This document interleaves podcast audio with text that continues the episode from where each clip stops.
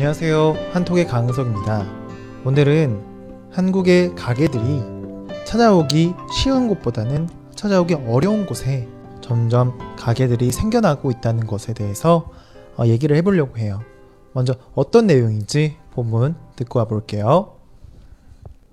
보통 가게는 사람들이 쉽게 찾아갈 수 있는 큰 길가에 있다. 하지만 최근 가게들이 큰 길을 벗어나 골목길에 많이 생기고 있다. SNS와 블로그의 영향력이 커지고 인터넷 지도가 잘 발달해 큰 길이 아니더라도 손님들이 찾아오기 때문이다. 그래서 이제는 전통적인 입지 조건에 얽매이기보다는 가게의 개성이나 특색을 갖추는 곳들이 많아지고 있다. 네. SNS와 블로그 등의 인터넷 기술이 발달하면서 가게들이 어디에 있든 손님들이 잘 찾아가기 때문에 어, 가게들이 골목길에도 많이 생겨나기 시작했다라는 그런 내용의 글이었습니다. 네. 음식을 팔거나 커피를 파는 그런 가게들은 보통 사람들이 쉽게 찾아갈 수 있는 곳에서 장사를 해요. 그래서 사람들이 많이 다니는 곳, 특히 쉽게 접근할 수 있는 큰 길에 많은 가게들이 있어요. 뭐 지하철역 주변에 가게들이 몰려 있는 게 그 때문인 거고요. 그런데 문제는 이렇게 사람들이 많이 접근하고 찾아올 수 있는 곳은 비싸요. 음, 부동산이라고 말하기도 하는데요. 땅의 가격이라고 할까요? 좋은 자리에 땅 가격이 비싸다는 거예요. 임대 가격이 비싸다는 거예요. 왜냐하면 찾는 사람들이 많고 그 자리에서 가게를 운영하고 싶어 하는 사람들이 많으니까 자연스럽게 비싸지게 된 거죠. 음, 그렇기 때문에 큰 길가에서 사람들이 가게를 많이 차리려고 한 거고 그 반면에 사람들이 찾기 힘들고 길이 막 좁고 그런 골목길에서는 가게를 차리고 그런 곳에서 운영을 하면 뭐 부동산 가격이 싸기는 하지만 임대 가격이 싸긴 하지만 손님들이 찾아오기가 어렵고 어, 길을 잘 헤맬 수도 있고 또 불편해가지고 잘안 안 왔었어요. 그래서 어쩔 수 없이 비싸긴 하지만 여기서 이제 가게를 하고 어, 거기서 사람들이 많이 올 수 있게끔 많은 돈을 주고서라도 좋은 자리에서 가게를 하려고 많은 사람들이 그렇게 했었어요. 그런데 이제 젊은 사람들이 블로그와 SNS를 통해서 맛집을 소개하고 또 그 친구들한테 추천하는 거가 굉장히 많아지면서 이런 것들이 이제 보편화되면서 어, 심지어 한 번도 가보지 못하는 곳에 한 번도 가본 적 없는 곳에 있는 그런 음식점이나 카페 같은 그런 가게들을 찾아가는 경우가 굉장히 많아졌어요.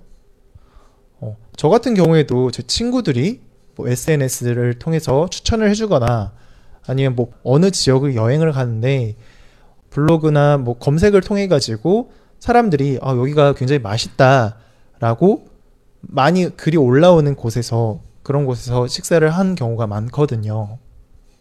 음, 이렇게 굉장히 이제 근처에 있는 사람들뿐만 아니라 굉장히 먼 곳에서 저같이 굉장히 먼 곳에서 여행을 다니는 그런 사람들이나 그냥 어 굉장히 맛있다고 하니까 그 근처에 왔다가 찾아가는 경우가 굉장히 많아졌어요. 그래서 음식이 맛있거나 뭔가 가게가 예쁘거나 어떤 특색이 있다면 젊은 사람들이 이걸 블로그나 SNS를 통해서 홍보를 대신 해주고 사람들이 사람들한테 자랑을 하고 이런 입소문을 통해서 손님들이 찾아오는 게 더 많아지, 많아지고 중요해졌다라는 거예요. 특히 인터넷 지도가 발달해서 스마트폰으로 어, 현재 내가 있는 위치와 가게가 있는 위치를 비교해서 찾는 기술이 생겨서 어, 쉽게 찾아올 수 있게 돼가지고 굳이 큰 길 주변에 가게를 만들거나 하지 않더라도 쉽게 찾아올 수 있게 되었다라는 거예요. 사실 어, 몇년 전만 하더라도 이런 길을 찾는 기술이라고 하나요? GPS라고 하는데요. 이런 GPS 기술이 그렇게까지 정확하지는 않았어요. 그래서 스마트폰으로 그런 GPS 기술이 있긴 했지만 정확하게 내 위치를 찾아주거나 하지 못했었는데요. 어, 이제는 그 기술이 굉장히 많이 발달하면서 사람들이 이제 쉽게 길을 찾아다닐 수 있게 되었다라는 거예요.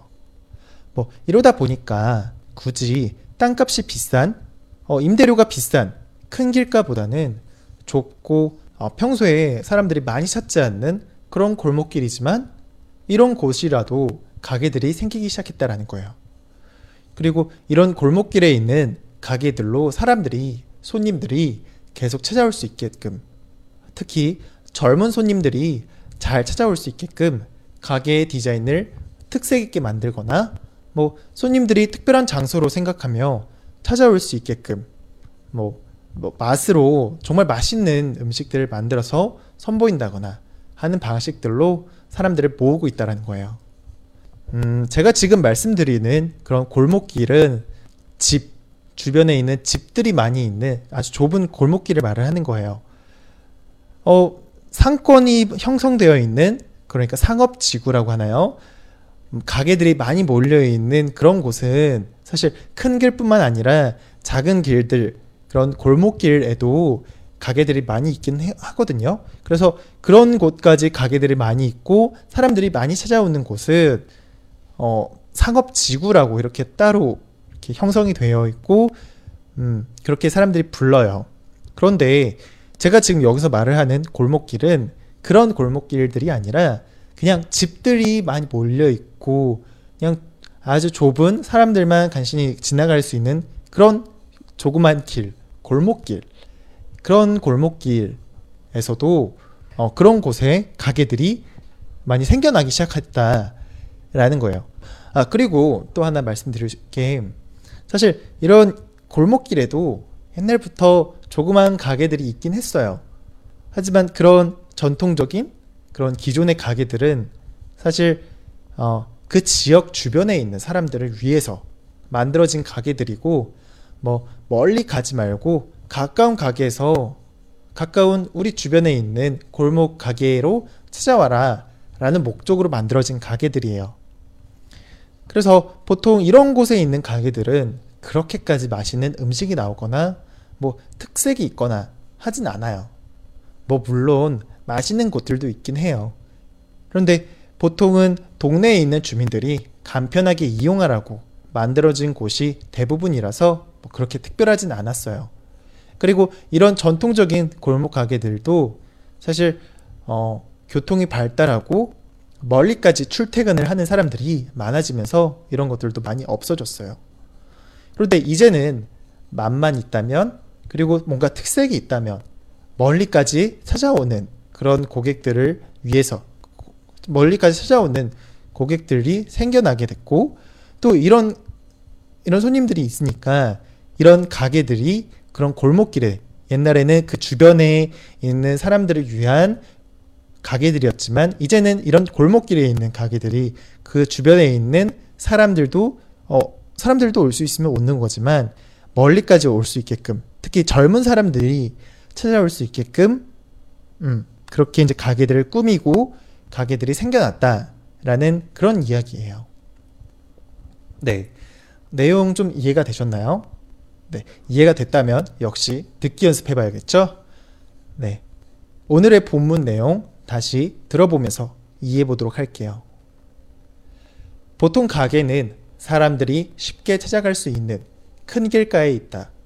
하지만 최근 가게들이 큰 길을 벗어나 골목길에 많이 생기고 있다.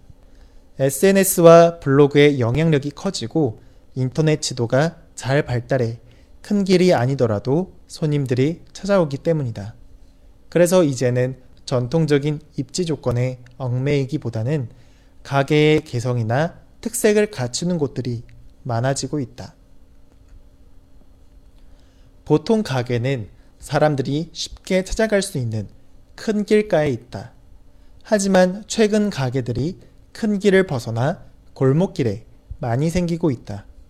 SNS와 블로그의 영향력이 커지고 인터넷 지도가 잘 발달해 큰 길이 아니더라도 손님들이 찾아오기 때문이다.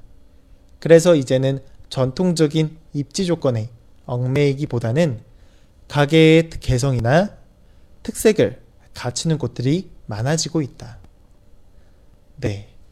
아, 물론 아직도 큰 길가에 있는 가게들은 사람들이 많이 찾고 인기가 많아요. 하지만 불황이 계속되면서 그 비싼 임대료를 내면서까지 가게를 운영하기가 굉장히 어려워지자 그큰 길에서 장사를 하지 못하는 가게들이 이제는 주택들로 주택들로 둘러싸여 있는 작은 골목길에다가도 가게를 차리게 됐고 그런 곳에서 어, 장사가 잘 되기 시작했고 사람들이 많이 찾아오게 됐다라는 거예요. 그리고 큰 길보다는 조용하고 한적하면서 또 큰 길에 있는 다른 가- 다- 다른 가게들과는 또 다른 어, 분위기를 내기 때문에 어, 이러한 것을 좋아하는 사람들도 많이 생겨났다라는 거예요. 네. 여러분은 어, 한국에 여행을 오거나 한국에 생활하면서 이런 가게들을 한번 찾아가 본 적 있나요? 뭐 보통 유명한 식당이나 잘 알려진 곳들은 사실 어, 굉장히 비싸거나 어, 부담스러운 경우가 많은데요. 뭐 한국 사람들을 통해서 뭐 이런 제가 말씀드린 이런 골목길에 있는 식당들이나 뭐 카페 혹은 옷집, 옷가게 등을 한번 찾아가 보면 어떨까 싶어요. 네, 오늘은 여기까지 하도록 할게요. 저는 또 내일 찾아뵙도록 할게요.